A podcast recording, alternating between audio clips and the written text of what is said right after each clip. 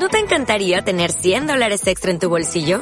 Haz que un experto bilingüe de TurboTax declare tus impuestos para el 31 de marzo y obtén 100 dólares de vuelta al instante. Porque no importa cuáles hayan sido tus logros del año pasado, TurboTax hace que cuenten. Obtén 100 dólares de vuelta y tus impuestos con 100% de precisión. Solo con Intuit TurboTax.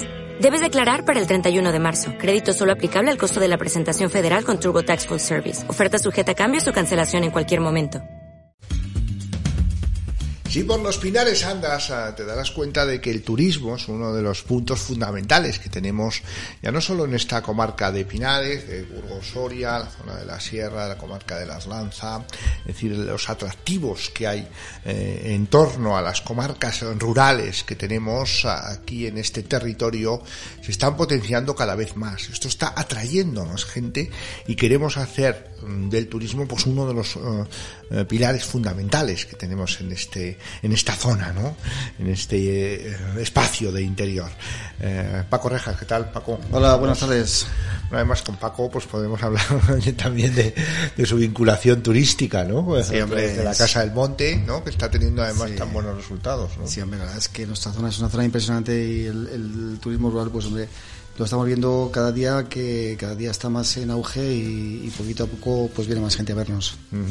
Eh, recientemente eh, se ha llevado a cabo pues la eh, Asamblea General de, de Turalbur, que es esa asociación de turismo rural en la provincia de Burgos, en la provincia de Soria y otras asociaciones que se unen y en el resto de territorios intentan aunar ¿no? a estos sectores que nos cuesta mucho a veces, porque estamos acostumbrados a trabajar de forma muy individualista. Claro, y juntos somos mucho más fuertes. Está claro de que al final hay que unirnos y defender lo nuestro todos juntos. Está con nosotros Domingo Hernández. Chomín, ¿qué tal? Chomín, ¿cómo estamos? Hola, ¿qué tal? Muy buenas. Bueno, turísticamente ahora estamos como en la época un poquillo más floja, ¿no? Que el febrero nos cuesta un poco, ¿no? Eh, que los alojamientos se, se, hagan más atractivos, eh, también de las temperaturas. Sabemos que, eh, pues a veces la zona del interior la gente dice, ¡ay, qué frío! Por ahí. luego el desembolso que hemos hecho al final de año, en Navidades, que también hay que compensarlo, ¿no? ¿No? Pero bueno, ya sabemos que es así, ¿no, Chomín? Sí, sí, sí, se nos juntan ahí pues varios factores, ¿no? Lo que tú dices, el tema económico después de, de, las fiestas navideñas, el que en, este primer trimestre del año no hay puentes festivos, que los días siguen siendo cortos, es, eh, los meses más duros del invierno, pues bueno, juntamos todo un poquito, pues prácticamente esta Semana Santa no, no tomamos el pulso al, al nuevo año, ¿no? Con lo cual, pues bueno, eh, ahora esperando un poquito a que ya las primeras solicitudes de, de reservas de cada Semana Santa, el puente de mayo, verano, ¿no? Pues bueno, calentando un poquito motores. Dicho bien, porque Burgos al final, eh, cuéntanos un poquito, que es una asociación activa que lo que vamos buscando es, eh, bueno, pues que al final se elaboren eh, incluso herramientas para poder que la gente dar a conocer nuestras casas rurales, ¿no? En la zona de, en nuestra zona, en eso consiste, ¿no? Sí, nosotros, bueno, somos la Asociación de Turismo Rural de la provincia de Burgos, integrada por los por no nos gustaría que por más, pero bueno, aproximadamente somos un 20% de los establecimientos que hay dados de alta en la provincia de Burgos. Y bueno, estamos eh, integrados también en la Federación de Turismo de Castilla y León. Y lo que hacemos es bueno, intentar ser los, eh, los interlocutores con las administraciones, pues llevando eh, nuestras reclamaciones a las diferentes instituciones para que bueno, nuestros negocios sean más rentables, el convertirnos en un motor todavía más potente de economía en la provincia, porque bueno, como comentabas tú al principio, eh, con los problemas que tiene nuestro territorio, pues bueno, el turismo es uno de los yacimientos de empleo, de riqueza que existen y bueno, nosotros estamos ahí para, lógicamente, sacar rentabilidad a nuestros negocios, pero bueno, cuando viene un turista a nuestra casa, pues al final se toma un vino en el pueblo, tiene que echar gasolina en la zona, si se rompe el coche va a un taller de, del pueblo de al lado, eh, tiene que comprar para estar en el establecimiento o se va a cenar al pueblo de al lado el restaurante o el propio pueblo, o sea que bueno, que al final somos también un motor económico para la provincia y bueno, pues ahí andamos defendiendo nuestros intereses de los propietarios y, de paso el de parte de, la sociedad y de la provincia. Mm, ese tiempo de la pandemia que tanto nos ha afectado a todos los sectores en general, pues al turismo eh, de forma directa, ¿no? También porque al limitarse eh, pues la salida de la gente de diferentes comunidades y sin embargo ha sido pues el de los alojamientos turísticos uno de los sectores menos apoyado, ¿no? Eh, económicamente, apenas porque claro, como se decía, ¿no? Como podéis estar abiertos, pero claro, si me restringe la zona de llegada, ¿no? Pues sí, eh, tuvimos efectivamente, ¿no? Tuvimos ahí pues eh, un año y medio que queremos olvidar rápidamente, ¿no? Porque es verdad que las diferentes administraciones cacarearon mucho las ayudas que iban a llegar y luego, bueno, pues llegaron a cuentagotas y, y bueno, pues posiblemente de manera insuficiente, ¿no? Pero bueno, porque tuvimos no solo restricciones de movilidad entre comunidades autónomas, sino muchas veces también luego el tema de los aforos, ¿no? Porque bueno, podías tener tu negocio abierto, pero solo podía haber eh, cuatro personas y de esas cuatro personas tenían que ser como mucho de un núcleo familiar conviviente, tal, con lo cual la ecuación se hacía muchas veces imposible, ¿no? Y, y la gente ante las dudas, el no sé qué, el tal, pues al final ni se movía y bueno, estabas abierto, pero como estábamos prácticamente cerrados, ¿no? Porque además el turismo dentro de la propia provincia es mínimo y luego a nivel, cuando se abrió a nivel autonómico, pues tampoco es lo, lo más fuerte, ¿no? Porque al final la gente sí que se movía casi porque no quedaba otro remedio, pero bueno, con cifras muy bajitas, pero claro, si quitas nuestro mercado natural de Madrid, de País Vasco, pues claro, nos quedamos con bajo mínimos durante estos meses y bueno, pues hemos subsistido como hemos podido y bueno, pues lo que te decía, ¿no? Que a ver, lo, queremos olvidar ya, mirar con optimismo y después de este 2022, que bueno, que ha sido un año en el que afortunadamente hemos recuperado la normalidad, pues bueno, mirar con, con ganas este 2023, que bueno, que en principio eh, las perspectivas son buenas. Sí, verdad, las perspectivas parece que son buenas, ¿no? Es el futuro que tenemos eh, de aquí adelante, parece que, va a ser buen año. Y, la verdad es que, ¿cómo ves, cómo ves lo que es el, turismo rural? ¿Tú crees que, poco a poco seremos capaces de que la gente venga a cabeza a nuestros pueblos, que a veces hay, haya más casas rurales que se puedan ofertar para, para que la gente venga? Ahí tenemos un problema. Eh, los datos de este año han sido ya datos prepandemia, con lo cual, pues bueno, por ahí estamos contentos. Sí que es verdad que la cuenta de resultados de todos los establecimientos ha visto afectada por el tema del carecimiento de los combustibles, tanto la electricidad eh, y el gasóleo, que suele ser eh, con lo que calentamos nuestras casas. También hay alguna que tiene gas y, bueno, biomasa y tal, pero fundamentalmente es el gasóleo. Ahí con el precio de la energía, las cuentas de, de nuestros establecimientos se han visto seriamente afectadas y luego sí que vemos que puede subir el número de, de personas que venga, de turistas, pero claro, también estamos viendo que el, la apertura de establecimientos se puede ver prácticamente eh, que está saturado, vaya, que, hay de, demasiados y bueno, no crece igual la oferta que la demanda, con lo cual yo sí que pediría que a aquel que vaya a abrir una casa rural que haga un estudio muy serio económico de viabilidad, porque bueno, el, eh, no es solo todo lo que reduce, ¿no? Muy bien Semana Santa, muy bien el puente no sé qué que tenemos lleno, pero luego hay 52 fines de semana al año que hay que, que tener la casa abierta y y bueno, pagar impuestos, pagar portales de internet, eh, los gastos de seguros y tal, o sea que bueno, que, que no es solo todo lo que reduce muchas veces. Mm, estamos ahora con, eh, con el debate sobre eh, cómo eh, ahorrar costes, ¿no? En, en, una, el mantenimiento de un establecimiento de alojamiento rural, ¿no? Por ejemplo, yo no sé, el tema de las placas solares, las energías renovables en general, ¿están siendo una solución para esto o no o no son accesibles? Por parte de, estas eh, pequeñas empresas.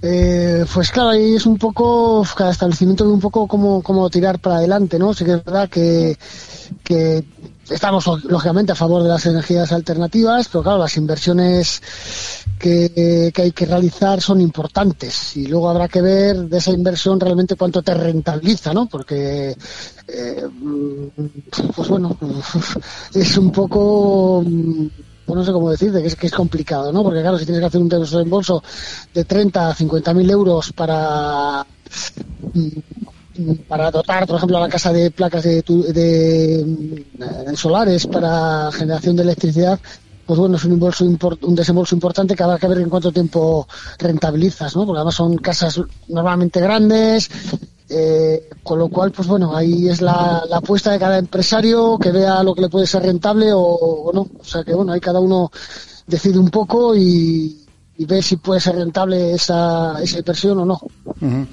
Porque eh, de, cara a las, ayudas que nos dan las administraciones, hace un año, hace dos años se sacaron unos, aquellos famosos bonos de consumo.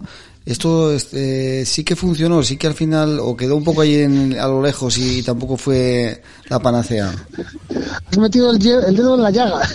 Los bonos era una idea fantástica porque bueno, eran unos bonos turísticos que lo, en los que la Junta pagaba la mitad del dinero que costaba un alojamiento, la otra mitad lo pagaba el viajero. El problema es que la, pues prácticamente el 90% de las casas de turismo rural de la provincia de Burgos quedamos fuera de, esos bonos turísticos porque exigían tener un datáfono para hacer el cobro. Lo que hacía la Junta de Castellón era dar una tarjeta prepago a los a las personas que se suscribían, pero claro, el 90% de las casas de la provincia no tenemos ese sistema de pago, con lo cual quedábamos fuera de poder ofertar este esta, esta promoción, ¿no? Así que pedimos a la Junta de Castellón en su momento que buscase otra manera de hacerlo, a través de una pasada de pagos por Internet, a través de un bono físico, eh, el gestionar con alguna entidad de créditos datáfonos a coste cero, pero bueno, la administración ahí se, enrocó, dijo que no, que no, que no, y bueno, pues contemplamoslo con disgusto que parte de ese dinero que en principio había destinado la Junta de Castellón a ese bono turístico eh, no se gastó con lo cual, pues bueno, lo que decíamos antes, ¿no? Que se habla mucho de ayudas, se hacen grandes anuncios, pero luego a la hora de la verdad, pues muchas veces no llega no al destino que, no llega a Eso es. Sigue habiendo mucho intrusismo, Chomín, en el sector de porque gente que, que, eh, considera que su casa es una casa de turismo rural, pero no la tiene, digamos, legalizada, ¿no? Como tal. Claro, ese es el principal problema de la no solo en la provincia de Burgos, sino a nivel autonómico y luego a nivel nacional es el tema de los ilegales, ¿no? Son personas que ponen su establecimiento en alquiler estafan, pues primero al resto de establecimientos que cumplimos con los requisitos que marcan las diferentes administraciones y luego al conjunto de la sociedad, porque ellos no abonan ningún tipo de impuesto en relación a su negocio, ¿no? Con lo cual todo es dinero limpio para ellos, dinero negro pero limpio para el que alquila la casa de, manera ilegal, pone a veces en riesgo a sus clientes, porque bueno, no tiene por qué, el establecimiento no tiene que cumplir ninguna norma, porque como son ilegales no, pues no tienen ningún tipo en principio de de, compromiso con la seguridad o con unos requisitos mínimos que nos manda la Administración a los establecimientos legales. Y bueno, pues sí, es una problemática eh, importante porque, bueno, calculamos que puede haber aproximadamente un 20% de casas en la provincia, casas de turismo rural en la provincia que son ilegales y, bueno, pues que estafan tanto a, al, al, resto, a los propietarios que somos legales, al propio cliente que llega allí y al, al conjunto de la sociedad. Mm. Eh, Chopin, ¿cómo podemos eh, aconsejar o, decir a, los, diferentes eh, propietarios de casas rurales que se asocien a, con nosotros? ¿Qué es lo que, cómo, cómo lo pueden hacer?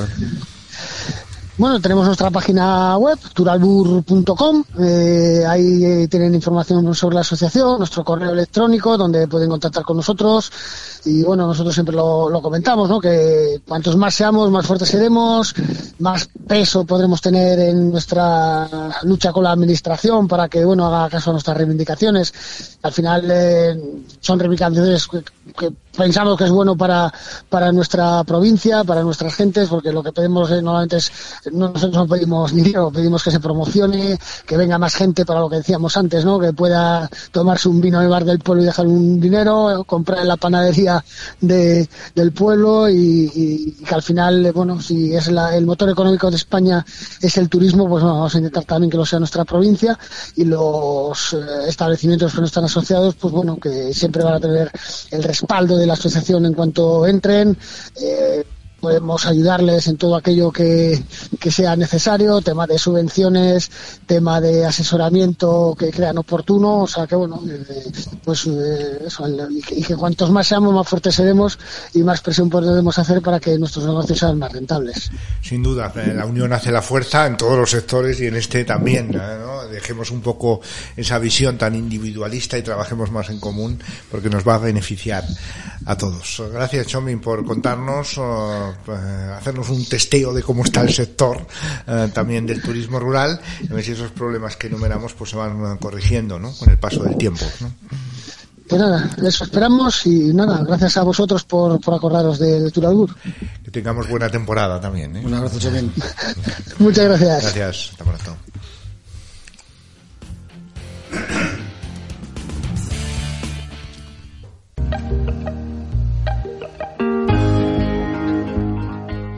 Maderas Rupérez, pasión por la madera, junto a la carretera nacional 234 en San Leonardo de Yagüe. Puedes llamarles al 975 37 61 52 y en www.maderasruperez.es.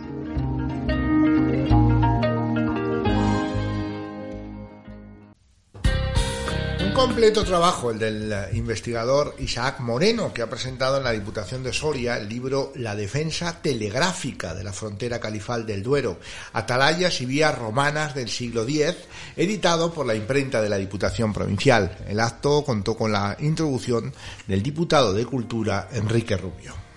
El libro recoge un interesante estudio que el autor comenzó a fraguar en su trabajo fin de grado de Geografía e Historia relacionando el sistema de atalayas con el de los caminos y sobre todo aplicando un sistema de información geográfica para detallar la comunicación visual entre las propias atalayas. De esa profundización del eh, trabajo surge este interesante libro que recopila 70 atalayas existentes emplazadas entre el río Duero y eh, la ciudad de Medinaceli, eh, que allá por el siglo X se encargaban del control y la defensa del califato, y cómo se transmitían también a través de señales de humo la comunicación entre las diferentes atalayas.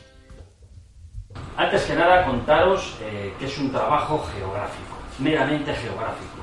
Sin las nuevas tecnologías no se hubiera podido hacer. Esto se ha hecho gracias a un sistema de información geográfica, a las elevaciones LIDAR, que para que os hagáis una idea son unos mapas de nubes de puntos, mapas de elevación del terreno hechos con tecnología láser desde satélite. Eso está disponible desde hace no más de 6 o 7 años al público. Es decir, hace muy poquito tiempo este trabajo no se hubiera podido hacer porque lo que he tratado ha sido relacionar las vías romanas que ya había investigado para la Junta de Castilla y León entre 2006 y 2010 aproximadamente, con un sistema de atalayas que yo veía en aquella época cuando iba investigando y recorriendo mis caminos, pero que como el que veo es, pues ahí están, no sé qué pintarán, algo sospechaba, pero ahí están. Pero después ya me metí con ellas y dije, vamos a hacer un estudio en el que se vea primero qué es lo que estas atalayas ven y la posibilidad de intercomunicación entre ellas. La unión entre las atalayas y las vías de comunicación de la época es una deducción que gracias a este estudio se, se confirma con claridad una simbiosis necesaria para llevar a cabo el control de las principales vías de comunicación gracias a este sistema de atalayas. El libro está magníficamente ilustrado, gracias a la maquetación del Departamento de Cultura, que se convierte también así en una guía para ir descubriendo los restos de estas 70 atalayas califales, enclavadas principalmente en suelo de la provincia de Soria, aunque hay cuatro también situadas en el linde de la provincia de Guadalajara, como lo destacaba Enrique Rubio, diputado de Cultura en Soria. Hace de la vehemencia una virtud y hace una virtud sobre todo en defensa del patrimonio, en defensa de un patrimonio que muchas veces está olvidado, muchas veces está tapado, muchas veces está a la vista pero no se ve, que es el más peligroso de todos, de, ser, de caer en el olvido y de caer en, esas pérdidas que tenemos de, patrimonio. Eh, Isaac lo pone, lo pone en defensa, lo defiende, lo defiende ese patrimonio, lo pone en valor y lo hace interpretable.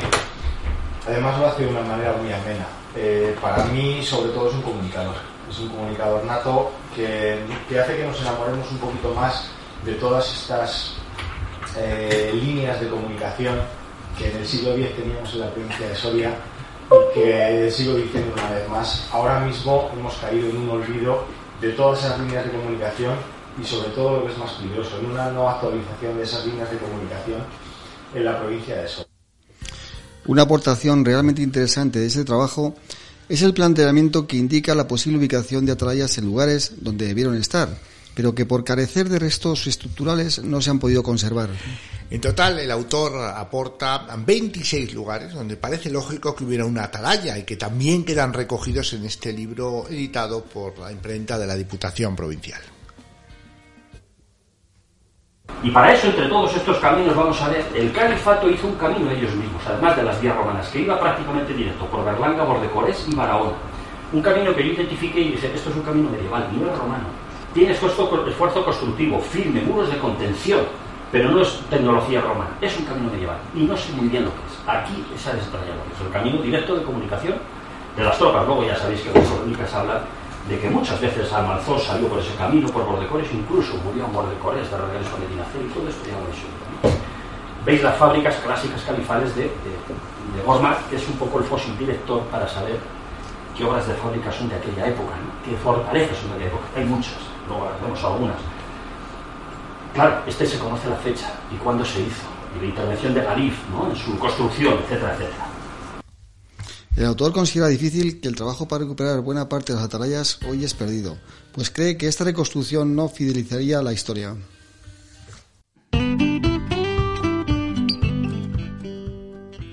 Mesón El Portalón, comida casera y menú diario. Estamos en la calle Real en San Leonardo de Yagüe. 975 70 8606.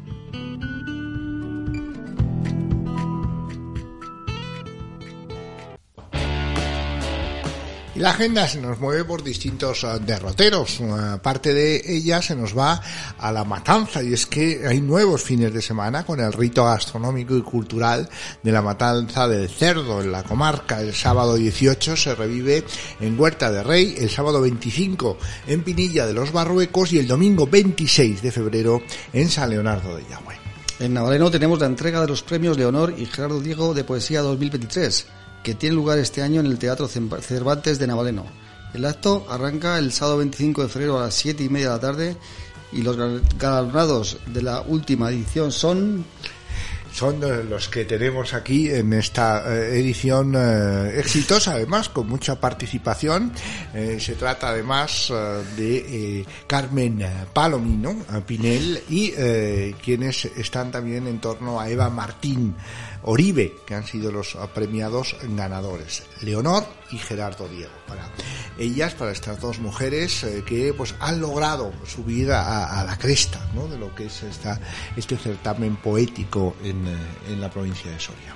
En Abejar tenemos estos días que se vive la vigésima edición de la Feria de la Trufa, con unos 37 expositores en el recinto de Abejar, el concurso gastronómico nacional, el concurso de caza de trufa con perros y el certamen de la trufa más grande que suceden durante este fin de semana. Tenemos que la mirada en Quintanilla del Agua, saben que ese territorio Arranza es un espacio arquitectónico, cultural, construido por Félix Yáñez, que podemos ver en diferentes épocas del año y que eh, se ha recreado todo un pueblo con carácter tradicional, permitiendo así poder mostrar a los visitantes los modos de vida tradicionales de esta zona burgalesa. Eh, de 11 eh, de la mañana a 3 de la tarde y de 5 a 8 podemos ver territorio Arlanza y los carnavales siguen su recorrido en las diferentes localidades del entorno, con la Tarasca y la Curra en Acinas, las fiestas del Santísimo y Carnaval en Palacios de la Sierra del día 19 al 21 de febrero, la recuperación de la vaca romera y disfraces en la gallega, la cena de disfraces y el baile de ensalado de Yagüe, el pregón, desfile y baile de disfraces en Navaleno, el martes de carnaval con la ronda por las calles de Uruelo, la barrosa en Abejar con el domingo gordo el día 19 y la fiesta del 25 de febrero así como con los programas de Coleda y Salas de los Infantes. Así que tenemos argumentos para disfrutar del entorno, de lo que vivimos aquí en estas uh, fechas, uh, ya avanzando un poquito el mes más corto uh, del año. Es que el tiempo pasa, ¿no? Y de repente pues estamos en los ritos de en las fiestas de enero, eh, pasamos al carnaval de febrero, pronto llegaremos también a las marzas, sí, sí, el calendario va avanzando. Además es que la fiesta de carnaval que a veces está más implantada en nuestra, en nuestra zona, que veces que la gente tiene más ganas de disfrazarse y de disfrutar para que todos disfrutemos, podemos seguir informándonos a través de tuvozenpinares.com, en este espacio de radio. Intentamos contarles algunas pinceladas de lo que ocurre a nuestro alrededor. Eh, Paco Rejas, seguimos aquí. Muy bien, pues muy buenas para todo el mundo y a pasarlo bien. Son eh, consejos que siempre les aportamos en Sin por los Pinares Santas.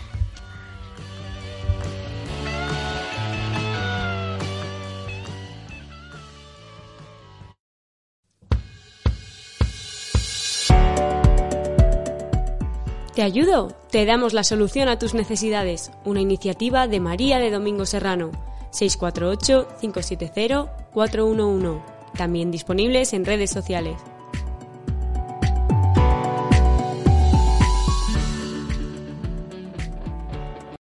For the ones who work hard to ensure their crew can always go the extra mile, and the ones who get in early so everyone can go home on time, there's Granger offering professional grade supplies backed by product experts so you can quickly and easily find what you need. Plus, you can count on access to a committed team ready to go the extra mile for you. Call, clickgranger.com, or just stop by. Granger, for the ones who get it done.